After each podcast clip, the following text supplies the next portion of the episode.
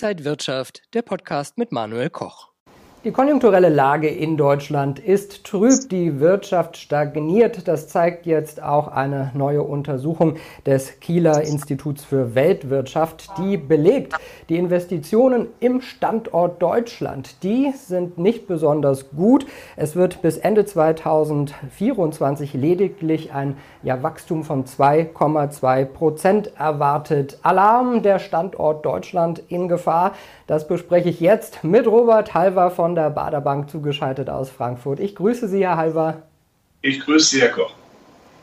Ja, wir sehen die Zahlen vom Kieler Institut. Erwartet werden Investitionen von 2,2 Prozent bis Ende 2024. Woran liegt es, dass es wirklich nur so ein kleiner Prozentsatz ist?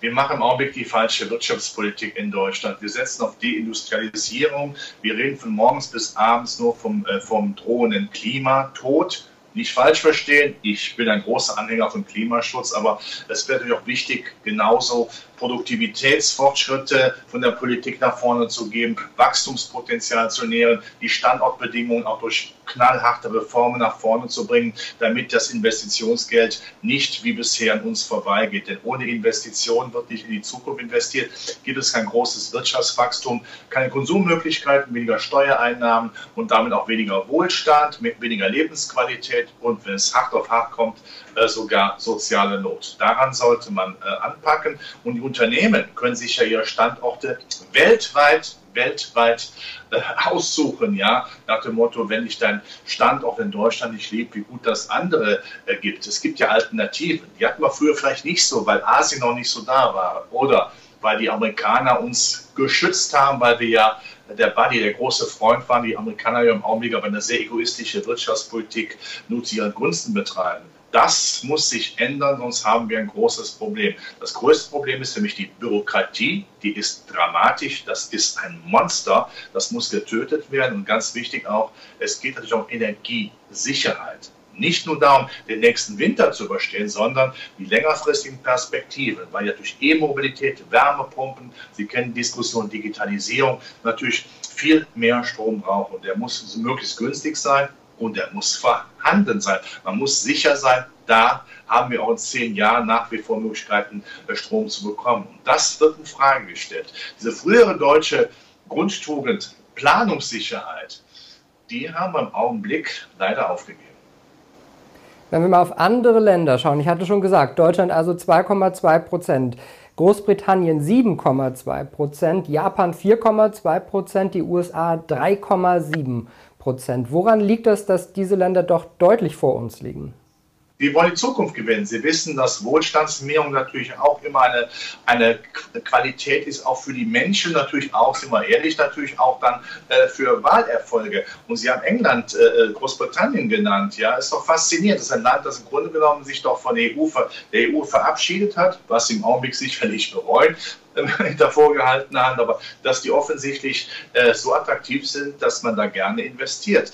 Man könnte auch Frankreich nennen. Frankreich, das ja früheren Jahren, Jahrzehnten immer im Schatten von Deutschland gestanden hat, die holen auch auf, die setzen auf Digitalisierung, auch in der Verwaltung. Da wird alles dafür getan. Und wir in Deutschland sind der Meinung, dass wir mit der einseitigen Orientierung auf Klimaschutz, nochmal, der wichtig ist, ähm, äh, die Welt gewinnen. Quasi am deutschen Klimawesen soll die Welt genesen. Es geht aber darum, dass wir auch gleichzeitig natürlich auch aus dieser Klimaschutz dann Kraft schöpfen, wirtschaftliche Kraft schöpfen und natürlich alles dafür tun, dass mit dieser Klimaschutz bei uns auch wirtschaftlich für Prosperität sorgt. Da wird aber zu wenig gemacht. Das muss man sehr klar erkennen. Und ähm, ich hoffe, dass sich das äh, nun mal wieder ändern wird, denn wir wollen ja die Zukunft gewinnen, wir wollen ja weiter in Wohlstand leben und wir wollen ja auch weiterhin Spaß am Leben haben. Die USA und China locken ja mit zum Teil enormen Subventionen. Sollte Deutschland da auch mitspielen? Ja, wir machen es ja teilweise. Es gibt eine große amerikanische Chip- ein Chip-Hersteller, der ja jetzt mit äh, zig Milliarden nach Deutschland gelockt, äh, gelockt wurde. Nur das Problem ist natürlich, äh, das ist ja Symbolpolitik. Die Infrastruktur muss ja auch stimmen. Also Netzqualitäten, äh, alles, was man eben dann auch braucht äh, in der Infrastruktur. Wenn das fehlt, ist immer die große Gefahr, dass so ein großer Hersteller das Geld abgreift, fünf oder zehn Jahre in Deutschland bleibt und dann auf Wiedersehen sagt. Das ist aber falsch. Es muss an Haupt und Gliedern eine Erneuerung, die Revolution stattfinden. Ein neues Wirtschaftswunder, das es ja von der Politik äh, versprochen wird, wird nicht äh, wunderbar sein, wenn eben die Grundbedingungen nicht dafür da sind. Die müssen aber da sein. Wir müssen das, was ich als deutsche Tugend beschreibe, Innovationskraft, Qualität, Zuverlässigkeit, Planungssicherheit, da müssen wir wieder hinkommen. Dann werden wir auch sicherlich eindeutig natürlich dann auch wieder Investitionen in größeren Ordnung nach Deutschland, in größerer Größenordnung nach Deutschland ziehen können. Aber was wir machen, wir reden über Steuererhöhungen, ja, ähm, das ist so, als würde man quasi vor dem Mauseloch große Poster mit, äh, mit bösen Katzen ausstellen. Da kommt die Maus aus dem Loch nicht mehr raus. Sie haben ja das Beispiel Intel mit der Chipfabrik in Magdeburg jetzt erwähnt. Äh, trotzdem, ich meine, der deutsche Staat gibt ja sehr viele Steuergelder dorthin, bekommt dann natürlich diese Investitionen des Konzerns. Ist das der richtige Weg dann? nochmal, es geht auch um die gesamte Infrastruktur. Nicht äh, einfach nur, jetzt ziehen wir mal symbolträchtig ein großes Unternehmen an, Sie haben den Namen genannt, Intel, und äh, dann ist das ja toll. Es muss ja flächendeckend passieren. Da müssen ja viele Firmen kommen. Nicht nur eine Firma, ja, sondern äh, da müssen viele kommen. Aber diese Firma guckt natürlich auch längerfristig hin. Und wenn eben dann auch die Energiesicherheit, die Energiepreise, wenn das Umfeld, wenn das steuerliche Umfeld, wenn äh, die Bürokratie, nochmal, das ist ein Monster, das muss zerlegt werden, ja, erlegt werden und gekillt werden. Äh, das ist dann etwas, äh, wo man dann längerfristig sagt, ob man dann diese Standortgarantie für Deutschland geben, wage ich grundsätzlich zu bezweifeln. Also daran sollte man wieder anknüpfen, ja, dass man äh, einfach wieder an die Substanz geht, nochmal zurück auf Null geht und sagt, so, jetzt planen wir alles nochmal in Zukunft neu. Ähm, die Welt kann man nicht, die kann man nicht mit, mit nur mit moralisch einwandfreien äh, Werten gewinnen. Wirtschaftspolitik ist ein knallhartes Geschäft, das muss man erkennen. Deutschland hat das mal betrieben und wir sollten uns bitte immer eins vor Augen führen. Unsere Industrie ist die Basis für unseren Wohlstand gewesen, nicht Dienstleistungen oder äh, Banken, obwohl ich Banker bin. Ich habe Banker oder Banken. Aber die Industrie war immer unsere Quelle äh, der Wertschöpfung. Und äh, wenn ich die zwei Sätze noch sagen darf, 2008 als äh, die Finanzkrise ausgebrochen ist, konnten wir immer noch die starke Industrie zurückgreifen. Die Briten hatten das Nachsehen. Äh, wir sollten uns durchaus an diese Industriequalitäten erinnern und sie stärken, nicht von dann ziehen lassen.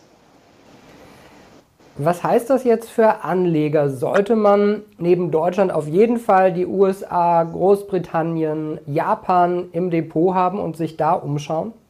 Ja, man hat ja früher mal gerne diese Standortdebatten oder diese regionale Betrachtung für Aktienauswahl genommen. Wir wissen aber natürlich alle, Herr Koch, dass Unternehmen natürlich sehr flügge sind weltweit aktiv sind. Ja? Das heißt, ich würde es viel stärker auf die, äh, auf die Branche bzw. auf den Einzelwert runterbrechen. Wenn Unternehmen dorthin gehen, wo sie Umsätze und Gewinne haben, auch wenn es dann deutsche Unternehmen sind, ist das ja kein Handicap, sondern es ist toll, weil die deutschen Unternehmen ja klasse sind. Nach wie vor klasse. Ich erlebe ja äh, einmal die Woche mindestens, dass mir ausländische, auch Geschäftsfreunde immer wieder sagen, wie toll unsere Unternehmen sind. Das machen die nicht als Schmeichelei, die meinen das ehrlich. Also das heißt, diese Unternehmen, wenn die weltweit prachtvoll aufgestellt sind, ist das nach wie vor auch für deutsche Zykliker ein ganz klares Go, doch zu investieren, unabhängig äh, von dem, was äh, eine Berliner Politik und Wirtschaftspolitik macht. Da sollte man unbedingt wieder dabei bleiben, wenn die Märkte auch in der zweiten, im zweiten Halbjahr die wirtschaftliche Besserung der Weltkultur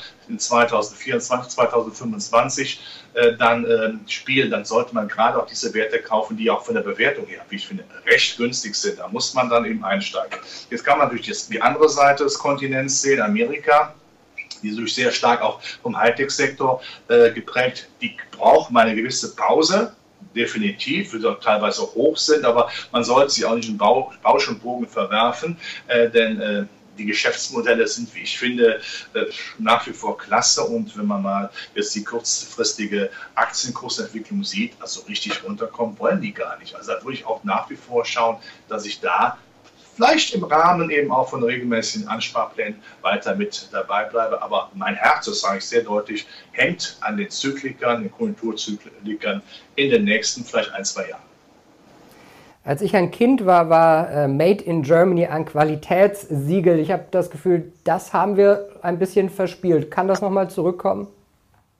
Ja, also ich, es geht mir ja, es geht mir schwer über die Lippen, ja, weil ich ja als fast 60-Jähriger weiß, wie toll wir eigentlich früher Wirtschaftspolitik äh, gemacht haben, wie toll die Standortfaktoren waren, wie ganze Heerscharen von Asiaten nach Deutschland gereist sind, um zu sehen, wie das Erfolgsmodell Deutschland denn funktioniert. Es darf nicht so sein, dass wir irgendwann sagen müssen, better not made in Germany. Das wäre jetzt sehr negativ. Ich möchte, dass diese Umkehr kommt, definitiv, dass wir aus der reinen Ideologie mehr wieder in die Wirtschaftspraxis gehen, in den Pragmatismus, die Zukunft gewinnen wollen. Aber wenn wir so weitermachen, das muss man sehr klar erkennen, und das ist ja kein Hexenwerk, das hat mit Verschwörungstheorien überhaupt nichts zu tun. Ich hänge an meinem Land, ja, äh, dann ähm, wird das nichts werden. Wir lassen im Augenblick unsere stärksten Pferdchen laufen.